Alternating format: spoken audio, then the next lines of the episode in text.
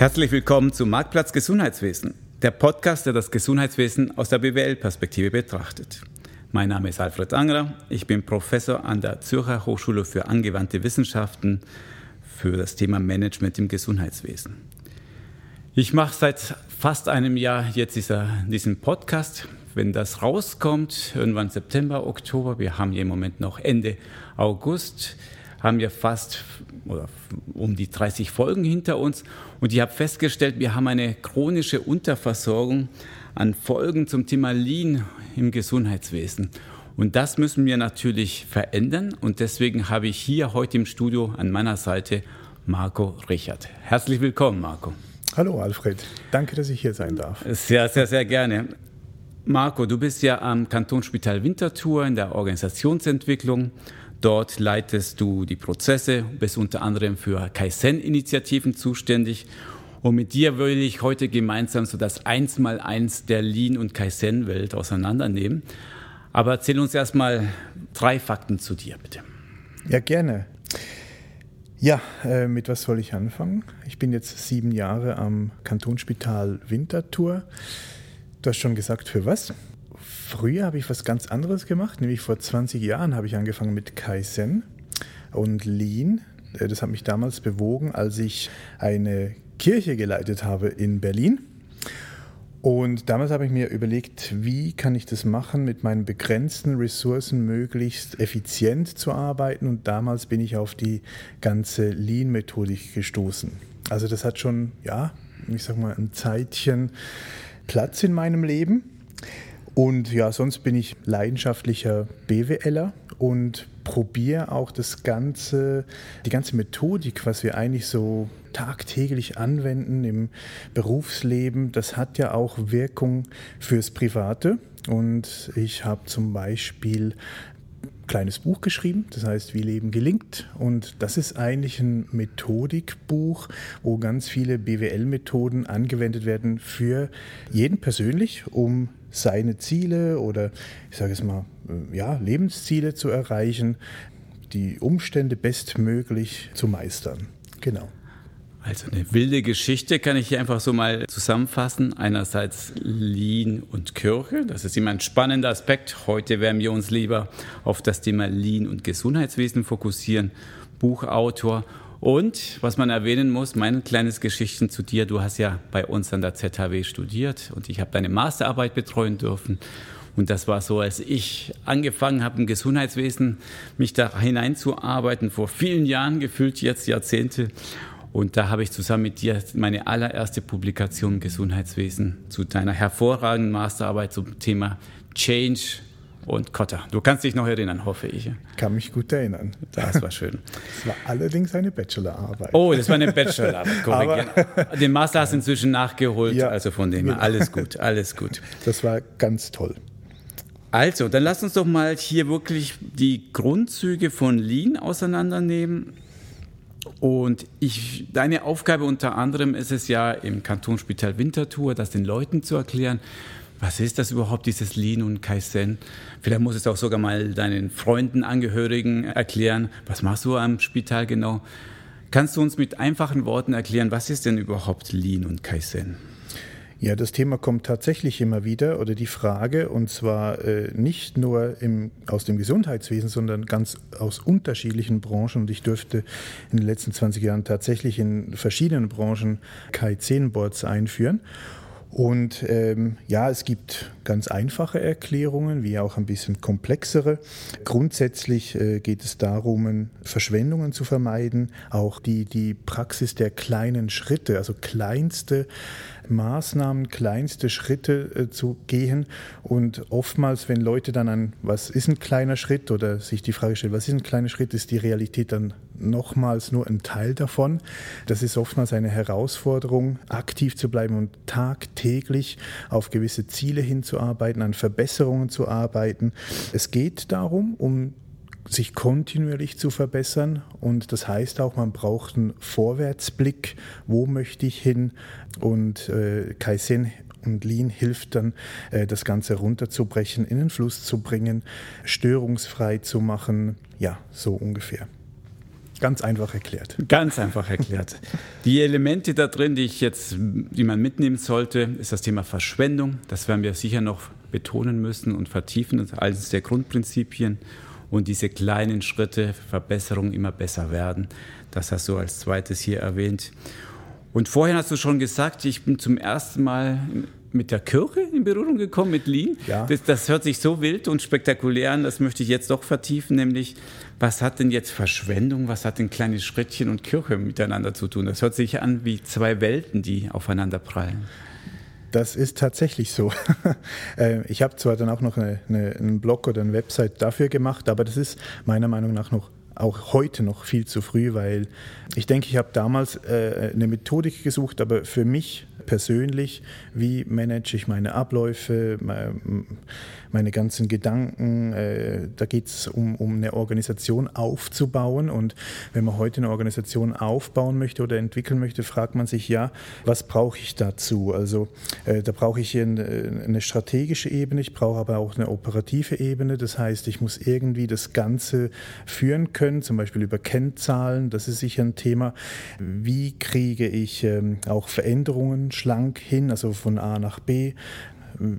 Ja, ich sage es mal, wie bringe ich ähm, gewisse Abläufe möglichst störungsfrei durch, möglichst wertschöpfend. Wer ist auch, ich sage es mal, mein, mein, mein Kunde, wer, wen möchte ich ansprechen?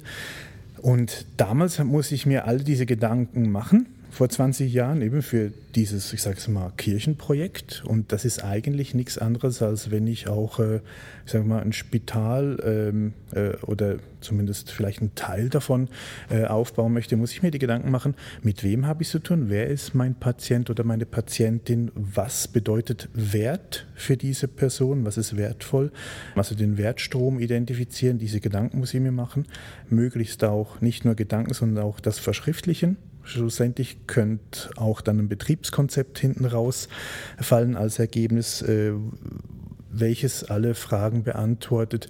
Wo möchte ich hin? Wie komme ich dahin? Wie steuere ich die Prozesse und so weiter? Also ich denke, das war mein Beweggrund damals und der ist bis heute eigentlich fast egal in was, was ich mache, äh, begleitet mich diese Thematik. Also, wenn ich es richtig verstanden habe, du hast dich das selber beigebracht, du wolltest deine Art zu führen, zu organisieren verbessern. Bist auf Lean gestoßen, obwohl du in der Kirche warst, hast deine Methodik, die ursprünglich aus dem Automobilbau herkommt. Das ist ja die Vorgeschichte von Lean, so von Toyota in Japan. Und da würde mich schon gleich interessieren, ist das überhaupt wichtig heutzutage, diese Wurzel kennenzulernen? Also man, man kann es ja vielfältig einsetzen, Lean, bei euch am Spital, äh, in der Kirche, in der ähm, Verwaltung und aber es kommt aus der Industrie her. Ist es wichtig, diese Vorgeschichte zu kennen? Ich äh, stelle das heute in der Praxis so fest, dass für die meisten das nicht relevant ist. Die können das auch ohne äh, diese Vorkenntnis anwenden. Ich bin aber der Meinung, dass äh, Lean-Experten oder auch Lean-Botschafter, was das für Rollen sind, können wir vielleicht später noch genauer angucken, weil ich denke, für eine Umsetzung im Alltag in einem Betrieb braucht es solche Rollen. Da ist es natürlich äh, keine Frage, die sollten wissen, woher das kommt, den geschichtlichen Background, weil der ist ja auch sehr, sehr eindrücklich, äh, wenn man denkt, welche Zugeständnisse auch Toyota damals eingegangen ist mit den Gewerkschaften, um, um ich sage es mal, ja, diese ganze Lean- und Kaizen-Geschichte anzufangen. Das ist wirklich eindrücklich und ich sage mal sogar berührend, weil sie haben damit nichts anderes als gesagt, äh, unser Personal, unsere Mitarbeiter sind, ist eigentlich die wichtigste Ressource, also müssen wir da investieren. Aber dann wollen wir auch dieses ganze Know-how irgendwie wieder zurückführen in den Betrieb, also ich sage mal das Betrieb, äh, das, das Know-how wieder äh, abschöpfen. Und das ist eine ganz, ganz gute Sache, bei der ich finde, jeder Unternehmer, jede Führungskraft sollte sich daran auch irgendwo ein Beispiel nehmen. Deswegen, ja, es ist wichtig, aber ich merke, in der Praxis funktioniert es auch ganz gut ohne, sage ich jetzt mal. Gut, also die Resultate müssen natürlich für sich sprechen. Die Geschichte ist dann nicht oder nur sekundär. Ich kann mir gut vorstellen, du bist in einer, in einer vielen Weiterbildung, die du gibst, und das sind jetzt sehr viel kritische Menschen, Therapeuten, Ärzteschaft, Pflege. Und die allererste Frage, die Sie sich vielleicht im Kopf stellen, ist, warum? Warum soll ich mir jetzt das Ganze anhören, was hier Herr Richard mir erzählen will zum Thema Kaizen und Lean? Was ist denn deine knackige Antwort? Warum ist es wichtig, dass Sie sich mit diesem Thema beschäftigen? Naja, also grundsätzlich sage ich mal, jede Person, die irgendwo, äh, sagen wir mal, in einem Spital oder Krankenhaus oder in einer Praxis äh, eine dahin geht mit Fragen, vielleicht mit einem Anliegen, mit, mit Notfall, äh, möchte eine Behandlung, muss man sich immer selber vorstellen, wenn man selber in dieser Rolle ist. Und ich sag mal, kommt man irgendwo hin und wird äh, drei, vier, fünfmal die gleichen Fragen gestellt, denkt man, hm, gehen meine In Informationen hier nicht weiter? Äh, warum muss ich das alles mehrfach wiederholen? Bis hin zu, äh, dass ich äh, mich vielleicht gar nicht ernst genommen fühle. Äh, und das sollte natürlich nicht sein, sondern ich sollte von Anfang an merken, ich bin hier gut aufgehoben. Man nimmt mich als Mensch, äh, als Individuum ernst. Ähm, die Informationen, die ich gebe, die sind dann auch verfügbar. Vielleicht auch, wenn ich das nächste Mal komme, sind äh, meine, ich sage mal, meine Stammdaten geführt. Es ist alles verfügbar. Auf dem virtuellen Prozess vielleicht auch, dass die Geräte mich vielleicht auch kennen, dass man nicht alles wieder neu eingeben muss, dass die Datenverfügbarkeit gegeben ist. Also die Frage ist so ein bisschen on-stage, also wie nehme ich die, den Prozess wahr? Und backstage funktionieren alle Prozesse im Hintergrund. Ist es miteinander gekoppelt oder nicht? Und das spüre ich als Kunde, als Patient. Und äh, da spüre ich auch, sind da Systembrüche oder nicht? Wie kompetent sind da die Leute? Wie weil wenn du Prozesse hast, die einfach störungsanfällig sind, das ähm, vermittelt nicht gerade die Kompetenz und das spüren ja auch die Mitarbeitenden. Die regen sich ja auch selber drüber auf. Also deswegen äh, ist die Antwort, wenn man wirklich das tun kann, wofür man eigentlich auch angestellt ist, also wirklich, ich sage es mal, in dieser Wertschöpfung arbeiten kann, ohne die lästigen Störungen, ohne dass ich die ganze Zeit Mängel beheben muss, ohne dass ich die ganze Zeit äh, nochmal zurückfragen muss, sondern wirklich an der Wertschöpfung arbeiten kann, dann macht dir das auch viel mehr Freude. Die Zahlen sind sicher besser, die Ergebnisse sind besser äh, und der Kunde natürlich viel, viel zufriedener. Ich fand es schön, dass du angefangen hast mit der Begründung, denkt mal an den Patienten, die Patientin. Du hast das Wort Kunde sogar erwähnt. Heutzutage würde ich sagen, das ist jetzt nicht so äh, revolutionär, den Patienten auch als Kunden zu bezeichnen.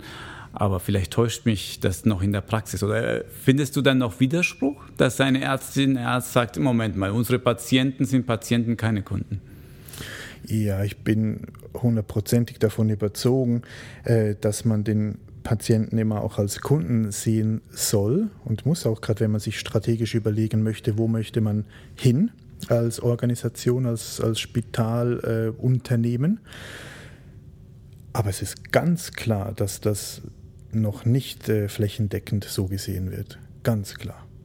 Also da denke ich, da kann so manch einer aus dem Nähkästchen plaudern, wenn er selber als Patient oder Patientin äh, ein Krankenhaus aufgesucht hat und dann, ich sage es mal, suboptimale Behandlungen miterleben durfte. Ist mir auch selber schon passiert.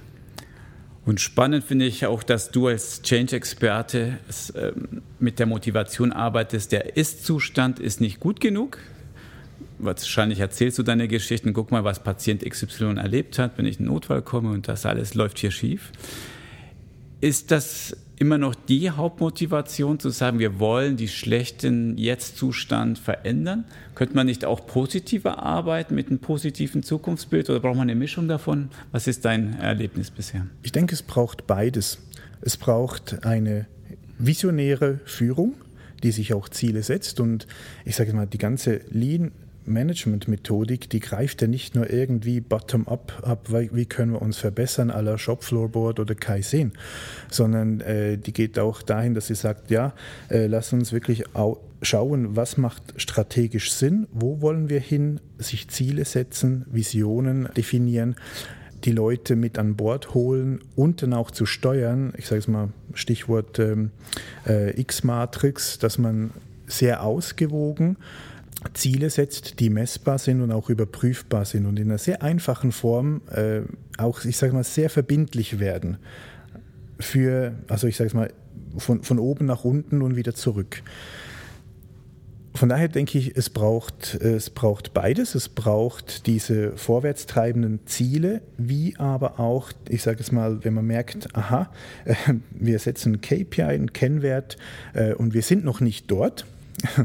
Das ist ja das ist ja in Ordnung. Das ist auch äh, wichtig zu, zu akzeptieren, wo steht man jetzt. Und da, es gibt ja immer was zu tun. Von daher äh, ist das überhaupt äh, kein Problem. Ich glaube, es braucht beide Punkte zu Missstände aufzuzeigen, also Burning Platforms, wie es der John Cotter nennt, dass man äh, die Faktenlage definiert, weil es gibt äh, die, die top motivierten Mitarbeiter, es gibt auch die schon innerlich gekündigt haben und es gibt die große Masse von Mitarbeitern, die sehr beeinflussbar sind, aber die muss man irgendwo auch äh, da muss man auch Überzeugungsarbeit leisten. Da kann man nicht nur mit einem schönen Bild vorne vielleicht führen, sondern muss man auch sagen, hey, so wie es jetzt ist, das ist okay, aber da gibt es noch einen nächsten Level. Und den nächsten Level, den gibt es, den gibt es immer.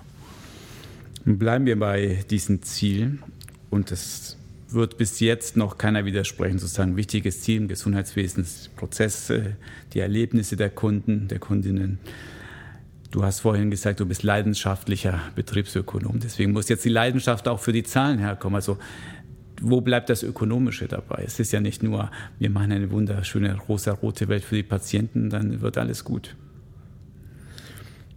Ja, man darf äh, die, also das Betriebswirtschaftliche nicht nur äh, auf die Zahlen abwälzen. Ich glaube, dieser Fehler wird ganz oft gemacht. Als ich im Kantonsspital Winterthur angefangen habe, zum Beispiel, da hat man, äh, habe ich gemerkt, auch in den anderen Spitälern ist diese Finanzsicht, ich sage mal mindestens seit 2012, seit der neuen Spitalfinanzierung, äh, die ist da. Auch die Sensibilität dafür, die kam immer stärker das, das, äh, die Liebe zur Qualität, die ist im Spital vorhanden. Und das sind Argumente, wie man auch die Führung, wie man auch die Mitarbeiter gewinnen kann.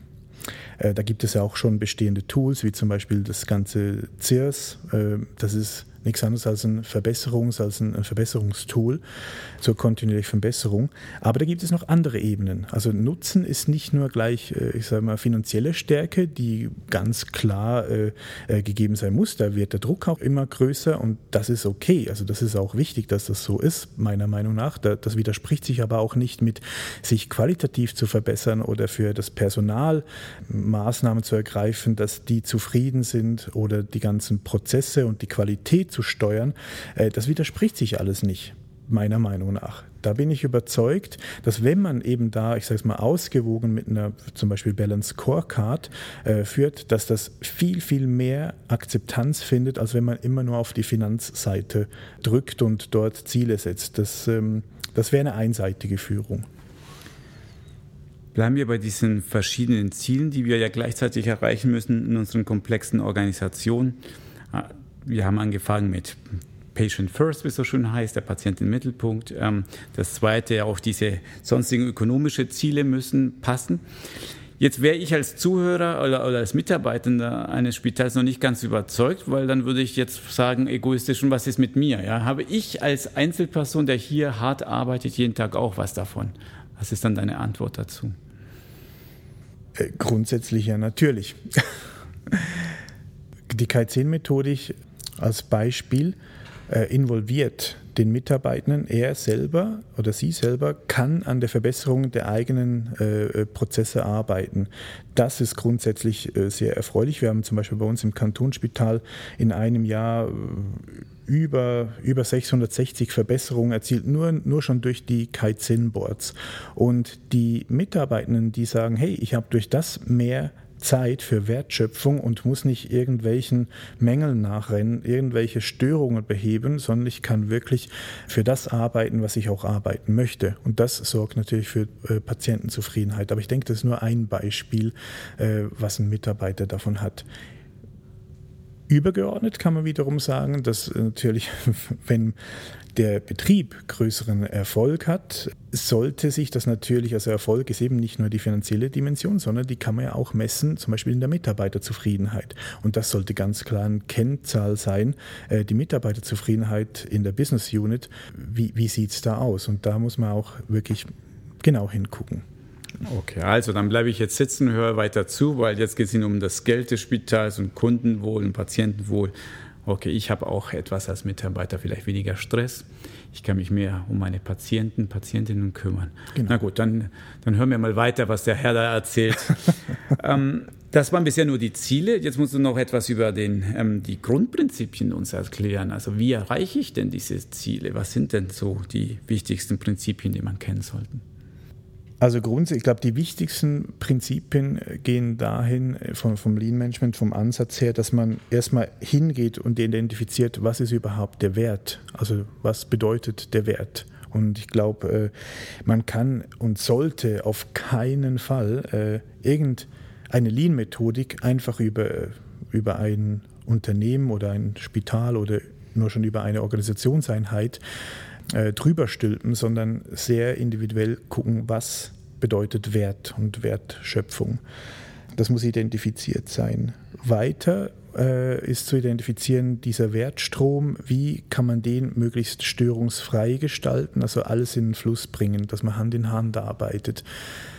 Das ist in Krankenhaus eine große Herausforderung, weil die ganzen Behandlungen immer mehr interdisziplinär werden. Das heißt, das Gärtchendenken, was doch noch vielerorts vorhanden ist, darf immer mehr aufgebrochen werden braucht ein bisschen Mut, aber man muss natürlich miteinander reden. Das heißt, jetzt gerade als Beispiel eines Verbesserungsboards im Sinne eines Kaizen-Boards, äh, lohnt sich das natürlich auch möglichst interdisziplinär äh, zu machen. Bei uns, wir haben pflegerische Boards, wir haben ärztliche Boards, wir haben administrative Boards, äh, logistische, aber die, die am meines, meines Erachtens am effizientesten sind und am meisten bringen, sind die interdisziplinären Boards, wo verschiedene äh, Fachdisziplinen zusammen an den Lösungen, an den Verbesserungen arbeiten. Ein weiteres Standbein äh, ist natürlich die ganze kontinuierliche Verbesserung. Und wir haben zum Beispiel die Erfahrung gemacht am Kantonsspital Winterthur, bevor wir überhaupt mit der ganzen Lean-Management-Methodik angefangen haben, haben wir einfach mal mit äh, ein paar Pilotboards von Kai10 angefangen, also völlig isoliert, äh, Kai10 als KVP äh, angefangen. Und äh, das hat gut funktioniert, weil die funktionieren auch heute. Und zwar eigentlich fast ohne Begleitung. Das ist äh, sehr beeindruckend. Diese ersten drei Pilotports, die gibt es heute nach fast acht Jahren noch.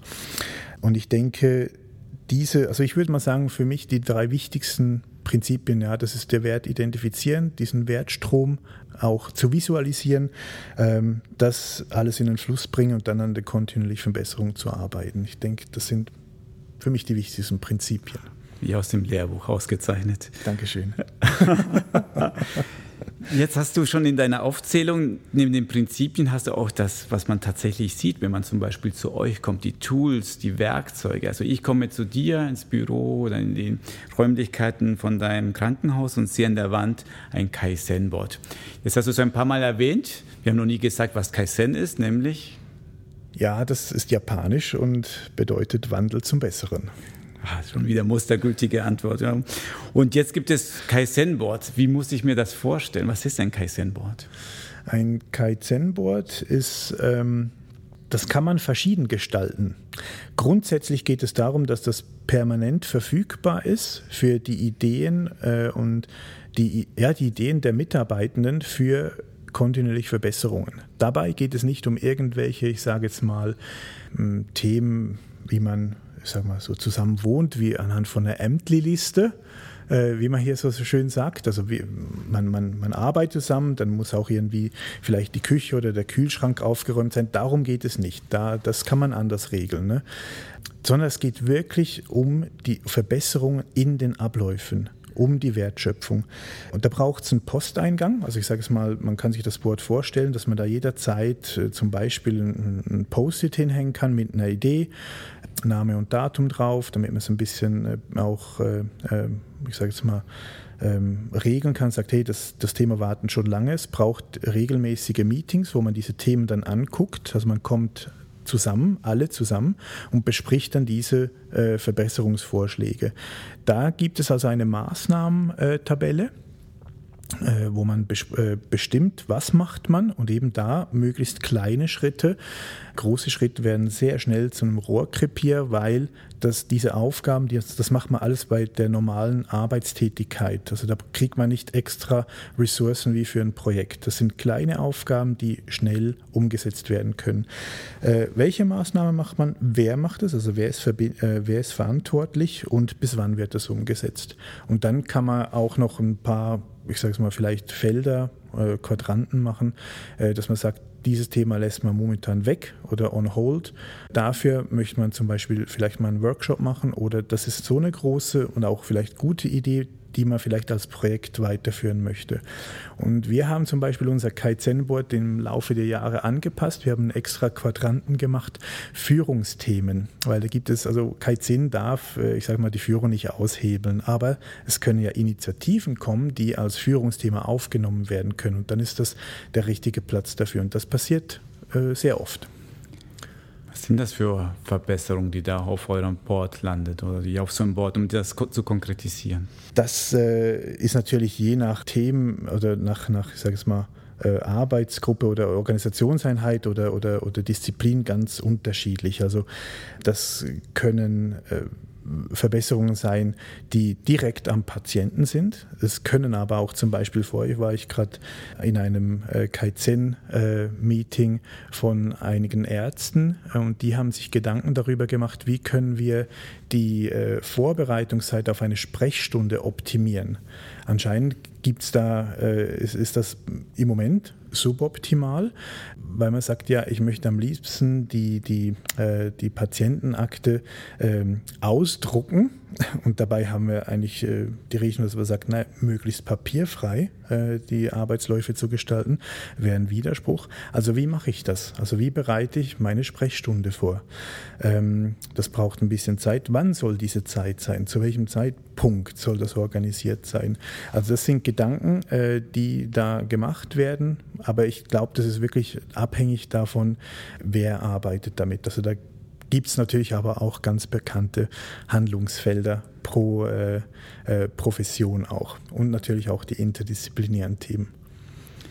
Um eine Klammer um das Thema zu machen. Also ich, was ich bisher gelernt habe, eine Verbesserungsphilosophie, ein Koffer voller Tools und Werkzeuge, aber die schwimmen nicht im luftleeren Raum, sondern da gibt es bestimmte Prinzipien, wie zum Beispiel hast ja Flussprinzip oder Patientenorientierung genannt und am Schluss möchte man klar Ziele erreichen, nämlich Patienten und die Leistung, also Patientenwohl, die Leistung muss besser werden.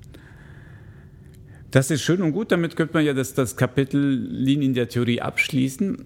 Aber ich habe ja nicht umsonst hier einen Praktiker eingeladen, damit ich die heißen Geschichten direkt aus dem Kantonsspital Winterthur ähm, hier mitkriege. Wie, wie lange habt ihr denn schon Erfahrung bei euch im Haus mit der Thematik? Wir haben im 2012 die ersten eben Kaizen-Boards äh, gestartet als Pilot. Damals wussten wir noch nicht, äh, führen wir das weiter oder nicht. Äh, die Resonanz dieser Boards war dann sehr positiv, so dass wir uns entschieden haben, das weiterzuführen. Damals kam ich gerade neu ins Kantonsspital und durfte das übernehmen. Das heißt, 2012 haben wir eigentlich mit den ersten Initiativen begonnen. Kaizen-Boards haben wir seither ausgerollt. Ich würde mal sagen, das sind etwas über 90 Boards, würde ich, ja, waren es. Allerdings ist das nur die Seite des kontinuierlichen Verbesserungsprozesses. Das ist aber noch nicht das ganze, die ganze Lean-Management-Methodik. Dafür haben wir im 2015, Anfang 2016 ein Konzept geschrieben, ähm, was für uns als Kantonsspital Winterthur klärt, was ist eigentlich nach unserem Verständnis nach überhaupt Lean Management. Ähm, das ist nicht überall ganz gleich, sondern man muss das wirklich klären für sich selbst. Ich glaube, das ist das erste, die erste Aufgabe von diesem Konzept. Und das andere ist natürlich dann auch zu klären, ja, in welchen, wo sehen wir Handlungsfelder und wo werden wir aktiv mit welchen Prinzipien und mit äh, auch welchen Tools. Also was, das war auch für uns natürlich als Organisationsentwicklung ganz wichtig zu klären, ja, welche, mit welchen Tools wollen wir arbeiten, weil ich glaube, die ganze Toolkiste von, von, von Lean Management, die ist ja riesig und man braucht vielleicht nicht immer alles, sondern auf welche wollen wir uns konzentrieren und auch mit welchen wollen wir wirklich auch arbeiten und dass das dann auch aus einem Guss kommt äh, für den ganzen Betrieb. Also das Konzept, sage ich mal eben, also war 2016 damals haben wir dann auch, äh, ich sage es mal so, eine, eine Fahnenträgerin, wenn man so will, eine Lean-Verantwortliche eingestellt. Und diese Rolle, diese Funktion, die gibt es noch heute ist im Moment gerade vakant. Bewerbung bitte. Ja. Aber man merkt ganz klar, gibt es diesen Treiber äh, oder nicht. Grundsätzlich merkt man aber auch, wir haben das Ganze so aufgebaut, dass ähm, dass äh, das nicht an einer Person hängt, sondern dass das Denken eigentlich, ich sage mal, möglichst durchflutet wird, von unten nach oben, aber auch von oben nach unten. Äh, und das war schon, das war war oder ist, würde ich sagen, eine große Herausforderung. Also es hat relativ lange gedauert, bis man Lean auch wirklich, sage ich mal, in der Führung als solches äh, gewollt war. Man hat gesagt, ja, so punktuell als Pilot 2012, das ist okay.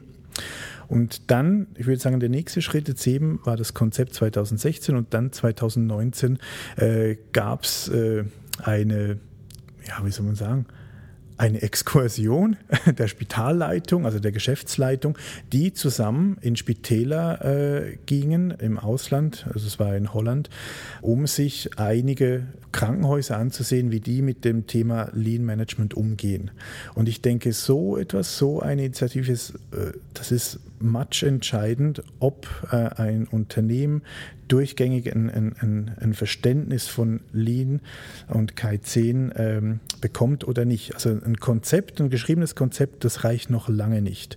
Ich mache da immer den Vergleich. Ich habe früher zum Beispiel bei der Migro gearbeitet und da ist es ganz normal, dass die Geschäftsleitung regelmäßig, mindestens einmal, also einmal pro Jahr, ähm, eine ja, ich sage eine, eine Weiterbildungsreise macht zusammen und sich Betriebe angucken geht, die müssen nicht mal in derselben Branche sein, wo sie ein Learning äh, mit nach Hause nehmen können und dann das auch weitertreiben. Das hat stattgefunden. Ähm, und ich denke, das hat auch das Verständnis äh, unserer Geschäftsleitung, unserer Spitalleitung als Fundament gebildet.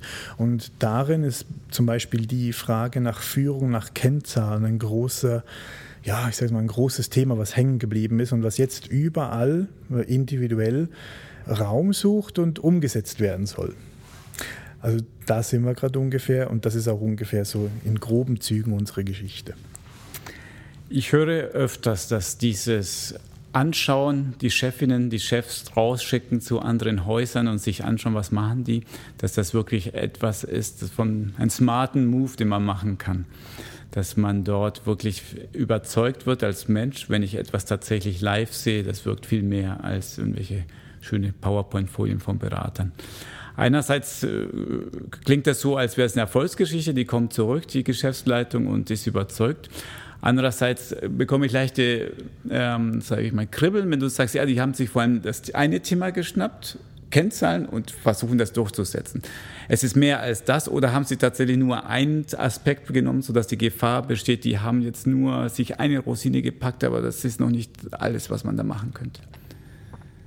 Ich glaube, das ein, ist ein ganz ein wichtiges Thema momentan bei uns, dass wir sagen, äh, wie kriegen wir, ich sage es mal nach, ähm, nach dem Regelkreis des Prozessmanagement, wie kriegen wir das wieder hin, dass wir sagen, strategische Ausrichtung, operativer Betrieb und das Zurückspielen in die Strategie. Ähm, das ist momentan ein, ein großes Thema bei uns. Also wie äh, können wir äh, die Strategie wirklich runterbrechen auf verbindliche Kennzahlen im operativen Geschäft. Und deswegen, glaube ich, war das äh, etwas sehr Eindrückliches für die Geschäftsleitung, was Sie da gesehen haben. Selbstverständlich ist es aber auch so, dass wir, und damit haben wir auch schon früher begonnen, das würde ich sagen, das ist sicherlich seit 2016 mit Entstehung des Konzepts, als wir dargelegt haben und äh, die Geschäftsleitung das auch so anerkannt hat, dass diverse Projekte, die wir schon getan haben und auch die in Pipeline waren und mittlerweile auch umgesetzt sind, dass das sogenannte Lean-Projekte sind äh, die dann auch von sogenannten Lean Coaches oder von der Lean verantwortlichen Person, die ich schon vorher nannte, äh, geführt werden. Und von daher hat man diese, ich sage es mal, diese ganzen Thematiken hat man schon gekannt und, und, und sind auch akzeptiert. Nebst der ganzen Kaizen-Board-Initiative, die, äh, ja, kann man schon sagen, äh, sicherlich eine Erfolgsstory sind. Das darf man so sagen. Das ist, das ist, ähm, ich denke, das ist eher so das Gesamtbild, nicht nur diese eine äh, Führungsthematik. Aber ich glaube, die ist halt besonders wichtig. Die hat man gesehen, weil, weil das so etwas, das bei uns noch nicht gab in, in dem Sinne. Und da ist man jetzt auch, würde ich sagen, dran ja, in, in diesen Monaten dass die verschiedenen Organisationseinheiten da einen Weg finden, um ihre bereichsspezifischen Kennzahlen so ausgewogen, ähm, ich mal nach, nach dem Modell Hoshin Kanri, X-Matrix, äh, das so zu, zu visualisieren und dann auch verbindlich zu machen. Ui, das ist natürlich eines der heißesten Themen überhaupt ja. mit Kennzahlen. Spontan zeigen ja die wenigsten Mitarbeiter, ja, was wir eigentlich brauchen in diesem Laden sind mehr Kennzahlen. Natürlich braucht man die genau die richtigen und ja. möglichst wenig Bürokratie dahinter und die, die wirklich machtvoll sind. Ja. Und das aber gut zu machen, das ist alles andere als trivial. Deswegen beobachten wir gerne, was ihr da entwickelt. Mhm. Aber jetzt möchte ich vorher noch etwas zu deinen Erfolgsgeschichten. Du hast schon mit leuchtenden Augen von euren 80 Kaizen-Boards erzählt. Aber welche anderen Erfolgsgeschichten hast du zu vermelden? Was erzählst du gern von kleinen Geschichten, die bei euch am KSW umgesetzt wurden? Na, da gibt es natürlich eine Vielfalt, ähm, jede Menge. Ich erinnere mich zum Beispiel gerne an mein allererstes Projekt, äh, als ich beim Kantonsspital angefangen habe. Das hieß äh, elektronische Behandlungspfade. Und äh, damals waren unsere oder viele Behandlungen waren standardisiert, definiert äh, auf Papier und diese galt es dann zum Beispiel zu hinterlegen in unserem Krankenhausinformationssystem, dass die automatisiert ausgelöst werden können. Damit haben wir uns eine Riesenmenge Administration äh, eingespart und auch natürlich viel, viel weniger Rückfragen und, und, und Fehler oder Fehlverordnungen. Das war eine riesige Erfolgsstory. Äh, das Tolle daran war natürlich, am Anfang haben immer alle gesagt, ja, das geht sowieso nicht, da werdet ihr scheitern, das haben schon fünf andere probiert. Äh, und schlussendlich haben wir das innerhalb von ungefähr einem Jahr haben wir das programmiert und umgesetzt im Betrieb und ist heute, das, das äh, kann man nicht mehr wegdenken. Also das ist eine, eine, eine große Erfolgsstory, wo Tausende von, von Verordnungen so automatisiert ausgelöst werden können. Das ist zum Beispiel eine Sache. Das andere ist zum Beispiel. Vielleicht, wenn ich nochmal einhaken ja, kann, ja. weil ich wurde hellhörig, als du gesagt hast, da sind schon so viele dran gescheitert und wir haben es geschafft. Deswegen möchte ich mal das Geheimnis erfahren. Wie, was, inwieweit hat der Lean dazu geführt, dass ihr tatsächlich das zum ersten Mal richtig angepackt habt? Das ist eine gute Frage. ich denke, der Erfolg darin war eher die Vorgehensweise. Jetzt, ich glaube, das ganze Thema ist ein Lean-Projekt, aber die Vorgehensweise, wie wir diese Veränderung initiiert oder umgesetzt haben, ich glaube, das ist das, äh, das, äh, das war das Erfolgskritische. Also das geht dann aber eher in die Richtung von der Thematik, wie macht man eine Veränderung, also Change Management. Und da haben wir ganz, ganz klar das äh, Projekt nach der Management oder Change Management Methodik nach John Cotter verfolgt. Also zuerst einfach mal die Faktenlage gesichert, Burning Platforms äh, geschaffen, dann ein sehr gutes ähm, äh, Veränderungsteam äh, äh, aufgestellt. Das war wirklich eine ganz tolle Story. Da reden wir heute noch davon und äh, freuen uns auch immer wieder, wenn wir in ähnlicher Konstellation Projekte machen können. Also, dass man auch zusammen äh, diese Thematik wirklich gut vorantreiben konnte und auch natürlich die richtigen Leute an Bord hatte. Die Ziele, also dass man die, den ganzen Betrieb auf die Ziele einschießt, wo möchte man hin und das auch äh, kontinuierlich kommuniziert. Ich kann mich erinnern, dass wir relativ frühzeitig da dann auch äh, zum Beispiel einen Zeitungsartikel im, im, in der, in der, äh, im internen, in der internen, in, internen Fachblatt äh, geschrieben haben und das ist auf positive Resonanz gestoßen. Also wir haben die ganzen Chefärzte da abgeholt. Da gab es natürlich kritische Stimmen und die haben sich dann aber auch, die haben dann trotzdem mitgemacht gemacht, weil sie gesehen haben, ah, die Anästhesie, die macht auch mit, die findet das auch ganz toll. Na, wenn die mitmachen, dann machen wir auch mit. Also so so ist es gegangen. Ein Departement hat sich permanent zurückgehalten, haben gesagt, nein, da wollen wir nichts damit zu tun haben. Und dann haben wir geguckt oder wir haben Mitte des Projekts gemerkt, wir hätten eigentlich eine ganz tolle Lösung für die, die ein bisschen, ein bisschen flexibler ist. Und dann sind wir auf sie zugegangen, haben gefragt, hey, wir hätten da für euch, äh, hätten wir eine ganz tolle Lösung, wollt ihr das mal ausprobieren? Und das fanden sie dann ganz toll und haben auch mitgemacht. Vielleicht ein bisschen anders, Sie haben auch mitgemacht und heute haben Sie einen riesen Nutzen aus diesem äh, Mitgehen. Also ich denke, das, der, der Erfolg war eher die Change Management Methodik, ähm, aber es ist ganz klar ein Lean-Projekt. Also die Grundlage ist ein Lean-Projekt mit den ganzen Lean-Werkzeugen, aber wenn man die nicht richtig verkauft und die Leute abholt, immer wieder das gleiche Thema. Das Thema ist menschelt und am Schluss wollen wir als Menschen dort richtig behandelt werden und abgeholt werden. Und das habt ihr anscheinend gut gemacht. Das, das kann dich, man so unterschreiben, ja. Das habe ich dich unterbrochen bei der zweiten Erfolgsgeschichte. Ja. Erzähl die doch mal. Das war als Beispiel, also eben es gibt ganz viele solche Projekte und Beispiele, da kann man eigentlich äh, Wahrscheinlich könnte man abendfüllende Programme erzählen.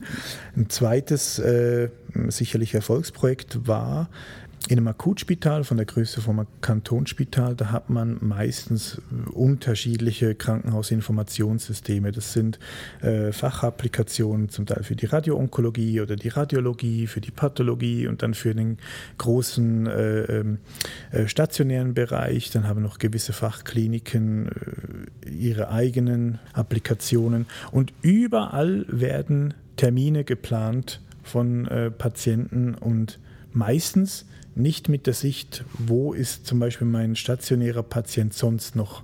Das führt dann zu Terminkonflikten. Man äh, möchte zum Beispiel ein, eine Physiotherapie äh, durchführen oder der Patient sollte ins Röntgen gehen oder es gibt einen Verbandswechsel und der Patient ist einfach nicht da. Der ist weg.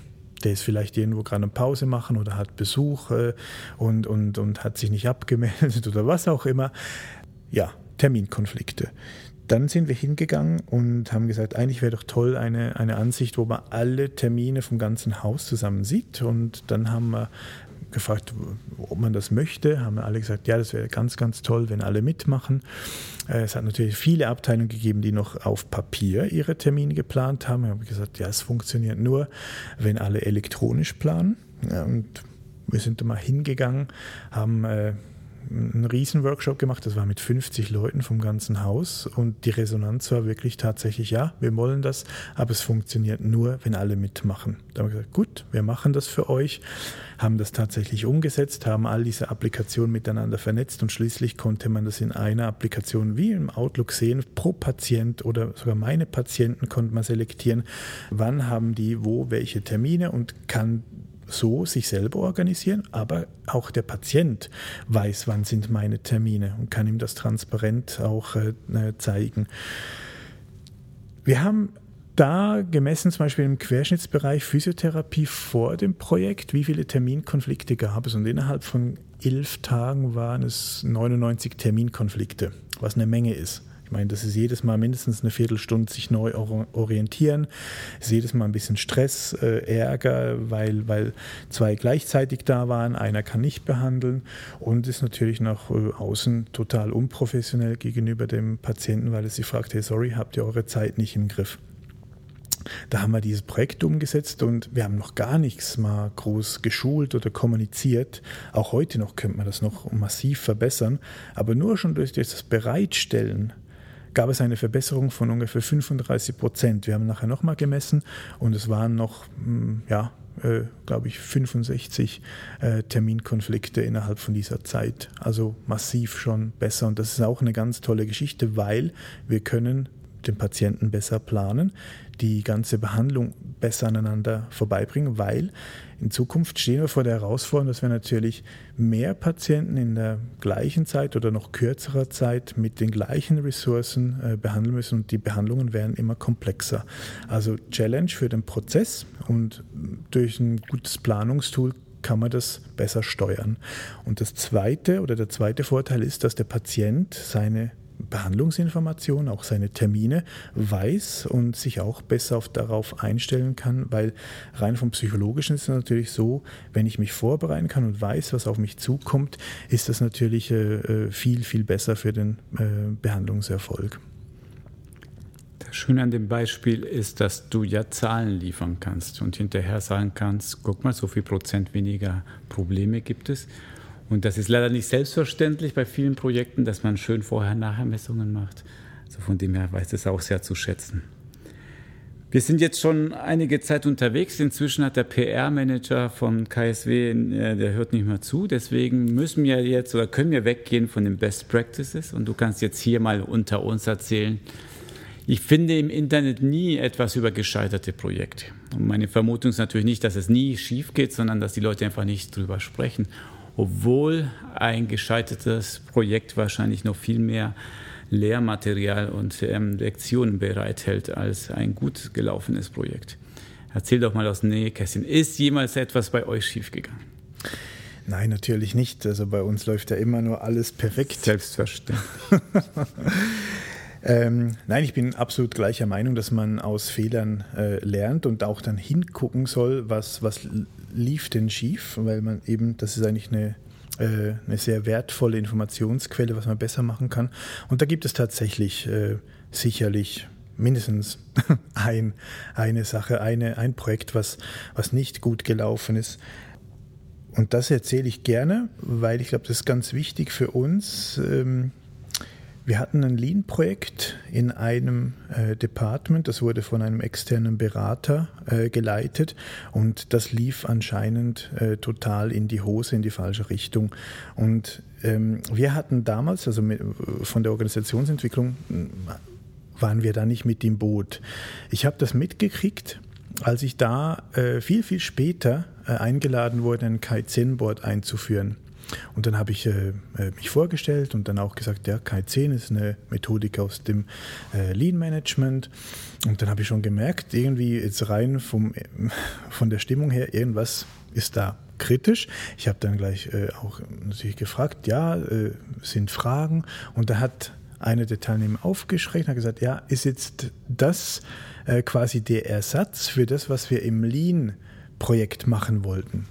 Weil das ging ja total in die Hose, hat er so gesagt. Und da habe ich gesagt, ja, äh, nein, das ist äh, nicht dasselbe, das ist, äh, ist, ist, ist, etwas anderes. Äh, das hat, ist ein Teil von, von Lean Management oder von der Lean-Methodik, aber ähm, was ist denn, Gegenfrage, was ist denn bei euch schiefgelaufen? Ich bin ich informiert, informiert mich mal bitte. Und dann kam da raus, dass äh, wegen diesem Lean-Projekt, da wurde etwas übergestülpt, was überhaupt nicht gepasst hat. Also die Mitarbeiter, Mitarbeiterinnen wurden quasi vergrault.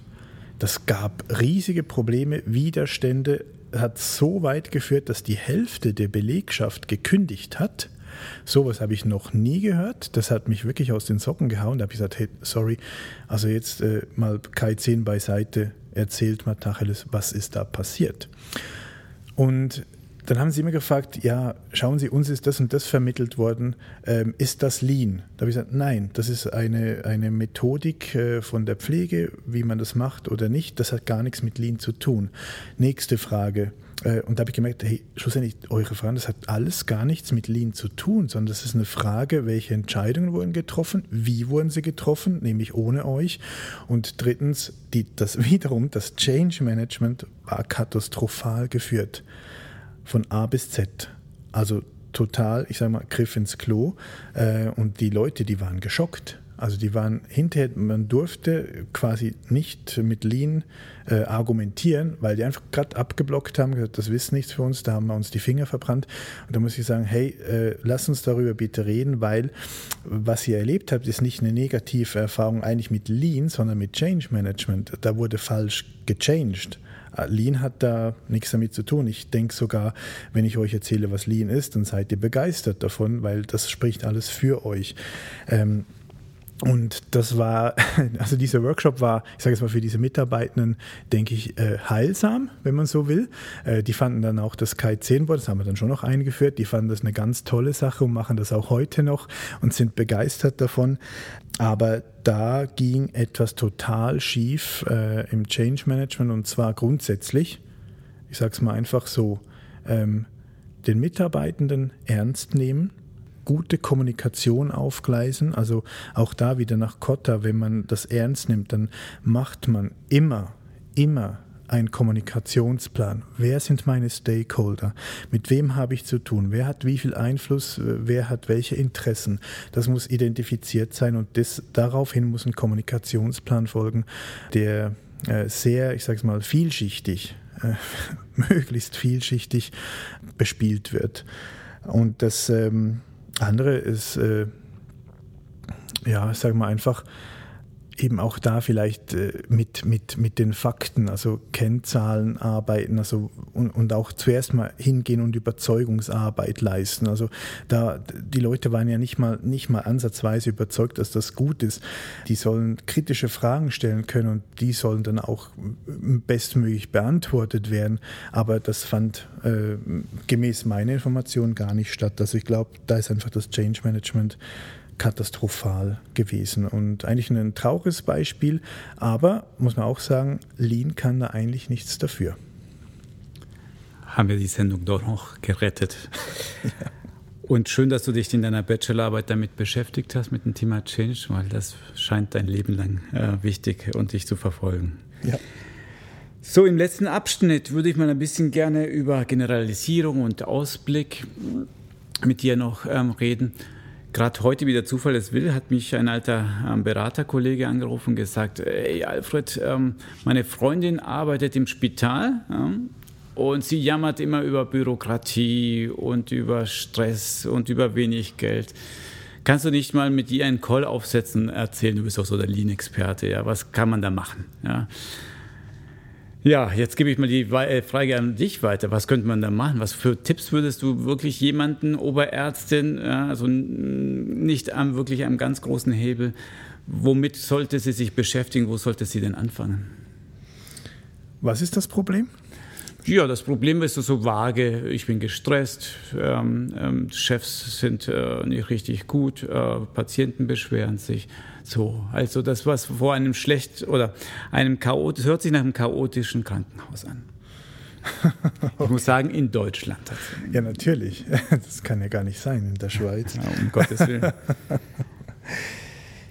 ja, ähm, wenn du mittendrin bist, dann hm, ist schwierig. Also ähm, grundsätzlich geht es darum, denke ich mal, äh, in einem ersten, in einem ersten Schritt äh, mal die Situation überhaupt zu sichten. Das heißt, überhaupt mal zu, zu sammeln, äh, wie sieht denn die Situation überhaupt aus wenn sie Oberärztin ist, dann ist sie sicherlich äh, engagiert und kann das nicht noch mal so schnell nebenbei. Da braucht sie auf jeden Fall, ich sage mal, professionelle Hilfe. Dabei denke ich an äh, Leute wie Klinikmanager oder, oder Organisationsentwicklung, Unternehmensentwicklung, äh, Direktionsstab, solche Funktionen, die man vielleicht mal einladen könnte und sagen, ja, schau, das ist mein Bauchgefühl oder das und das äh, ist mir aufgefallen, könnt ihr uns da helfen, äh, das mal zu analysieren? Und da gibt es da sicherlich Methodiken, um, äh, um diese, äh, ja, ich sag mal, diese Fehlerquellen ein bisschen aufzudröseln. Also ich denke, das ist der erste Schritt. Man muss äh, hingehen und diese, ich sage mal, ja, Störungen, diese, diese auch vielleicht auch Fehler oder Stressfaktoren wirklich identifizieren Gut wäre auch dann, wenn sie quantifiziert sind natürlich, weil das irgendwo mehr äh, Argumentationsstärke gibt. Und ähm, ist das gemacht, erst dann kann man irgendwo in eine Problemlösungsanalyse gehen und dann ja, weitergehen. Aber ich denke mal, der erste Schritt ist klar. Man muss das sicherlich mal mehr transparent machen, mal mehr auch vielleicht visualisieren. Äh, und da gibt es verschiedene Methodiken dazu. Sei das auch vielleicht mal eine, eine eben seine Wertstromanalyse, Tätigkeitsanalyse, Ishikawa-Analyse, äh, dass man da mehr Licht ins Dunkel bringt. Was passiert denn da eigentlich wirklich? Ist Situation verstehen, mehr Licht ins Dunkel man braucht die passenden Werkzeuge, die kann man ja wahrscheinlich nicht, sonst würde man uns nicht anfragen. deswegen da Hilfe holen. Das ist so die ersten Schritte.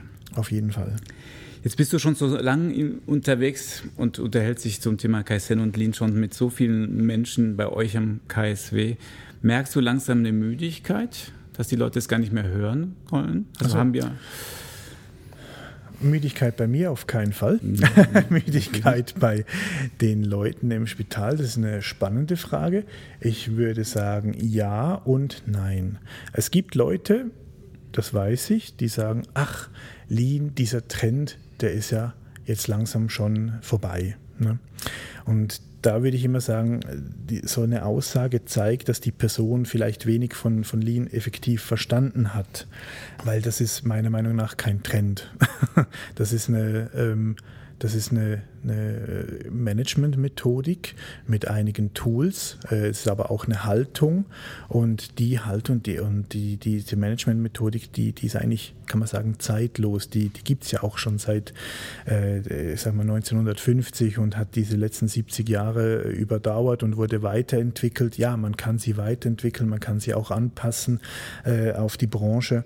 Nein, ich glaube, Müdigkeit, äh, nein. Und ich denke, es, ähm, die Leute, die, die wollen das, aber sie brauchen Leute, die das Verständnis im Betrieb tragen. Also das heißt, das sind ausgebildete Lean-Coaches, die äh, methodisch äh, unterstützen können im Tagesgeschäft und die Projekte begleiten oder sogar leiten können mit diesen Thematiken. Weiter braucht es auch meiner Meinung nach Lean-Botschafter. das sind dann vielleicht Leute, die, ja, ich sag mal, Chefarzt oder leitender Arzt äh, oder leitende Pflege ich sag mal, im oberen Kader sind, äh, die diese Thematiken vertreten. Aber ich denke, die Aktualität äh, von Lean, die hat überhaupt nichts eingebüßt. Im Gegenteil, ich sage mal, Thematik Administration ist noch total in den Kinderschuhen, wenn überhaupt. Also da gibt es richtig, richtig, richtig viel zu tun in den Krankenhäusern. Ähm, und das steht uns alles noch bevor. Also von daher, wer jetzt schon müde ist, sollte mal kurz durchatmen, weil äh, der Aufstieg kommt erst. genau, da brauchst du vielleicht noch ein bisschen Training, ne, wenn man jetzt schon müde ist. da bist du der Richtige dafür. Also, das beruhigt mich zu wissen, Lean ist jetzt nicht einfach eine Mode, die vorbei ist, seit 70 Jahren unterwegs und da gibt es noch so viel zu tun. Das Thema wird noch heiß und spannend bleiben. Du hast aber selber angedeutet, es kann sich durchaus wandeln. Und wenn ich mir halt so einen typischen Lean-Workshop anschaue, dann gibt es viel Papier, viel Haptik und ich habe eine Weißwand und ich klebe Zettel an die Wand. Wie ist es im Zeitalter von Digital Health? Brauchen wir mehr technologische Hilfsmittel? Was ist deine Meinung dazu? Ähm, für Themen zu erarbeiten braucht es nach wie vor äh, ne, den Dialog und dafür braucht es ähm, nach wie vor, sagen wir, Papier, Klebezettel, sehr temporäres, temporäre Arbeitsmittel. Das muss überhaupt nicht elektronisch sein. Äh, es muss so sein, dass es effizient ist für, für den Workshop, für den Workshop-Betrieb. Da könnte ich mir vorstellen, dass elektronisch vielleicht zu, zu, zu lange dauert. Das muss einfach, das muss sehr flexibel, das muss sehr agil sein, sehr äh, schnell, weil es ist wirklich temporär. Das verschiebt sich auch wieder für die äh, Themen, für, für den Betrieb äh, sind wir natürlich da stark. Also klar, Digitalisierungsthema überall. Also ich selber habe schon äh, diverse Digitalisierungsprojekte geleitet und das ist natürlich, äh, aber das sind dann die, die, die, die Lösungen für den operativen Betrieb. Ähm, und, aber wie man dort die, diese Themen erarbeitet, ist oftmals eben dann wieder, sagen wir, Workshop-mäßig, vielleicht auf Papier, auf Flipchart, welche Lösung gehen wir. Das, das, das geht schnell, da, muss, da müssen auch, ähm, muss Gesagtes äh, kurz festgehalten werden. Gibt es ein Fotoprotokoll, also nicht ein ordentliches Protokoll, alles schön aufgeschrieben, sondern es geht schnell. Also ich sag mal, zack, zack, zack, kurz festhalten, und das, der Ball wird weitergetrieben. Also man ist da ja, mit den heutigen Medien, ich würde mal sagen, schon Papier, das bleibt nach wie vor. Danach gibt es vielleicht ein Fotoprotokoll, das ist wieder digital ähm, und das wird dann äh, irgendwo abgelegt auf einem Share, äh, wo alle Zugriff haben, vielleicht noch der Link verschickt. Also es ist so eine Mischform. Wichtig ist, dass die Inhalte äh, ver verbindlich sind. Ich glaube, wichtig, dass die Inhalte so vorangetrieben werden können. Wie spielt eigentlich gar keine Rolle. Du hast ja vorhin gesagt, du ähm, hast schon mal unser Podcast hier gehört, also im Vorgespräch. Deswegen kennst du vielleicht die alte Tradition, nämlich mit einer steilen These hier rauszugehen. Was hast du dir denn überlegt? Was für eine steile These möchtest du uns mitgeben? Ach, wir sind schon bei der These. Wir sind schon am Schluss, leider. ja, äh, ich habe vorhin angedeutet oder habe es erwähnt, dass ähm, ich denke, gerade im Gesundheitswesen oder insbesondere im, im Spital alles, was physisch äh, sichtbar ist, finde ich eigentlich noch relativ einfach zu optimieren, weil man, kann es anfassen, man kann es sehen. Äh, ist sogar toll, der Patient kann ja sagen, ob er zufrieden ist oder nicht. Also ich meine, das, das ist alles sehr steuerbar, sehr fassbar. Schwierig und komplex wird es bei allem Virtuellen, also virtuelle Prozesse. Und ich denke da besonders so an Administrationsprozesse. Und da, also alles, was mit, ich sage mal, Stammdaten beginnt und hinten raus irgendwie dokumentiert werden muss und versendet werden muss, da sind wir noch, noch weit von, einem, von optimalen Prozessen entfernt. Ich glaube, da stehen wir als Kantonsspital nicht alleine da, sondern es ist das, was ich überall betrachte.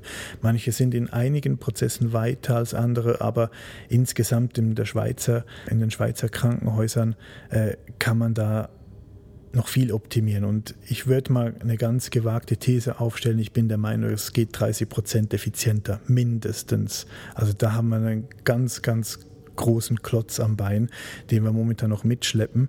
Und ich würde mal sagen, da, äh, ja, da tut es gut, wenn wir uns auf, auf, auf Lean-Experten äh, oder auf, auf das Lean-Wissen äh, äh, konzentrieren und, und probieren, diese Prozesse äh, zu optimieren. Lieber Marco, ich danke dir für das Gespräch. Danke, Alfred. Das war unsere Folge vom Marktplatz Gesundheitswesen. Ihr kennt das schon. Kommentare, Lob und Kritik bitte an die E-Mail-Adresse info@gesundheitswesen.org. Vielen Dank fürs Zuhören und bis zum nächsten Mal.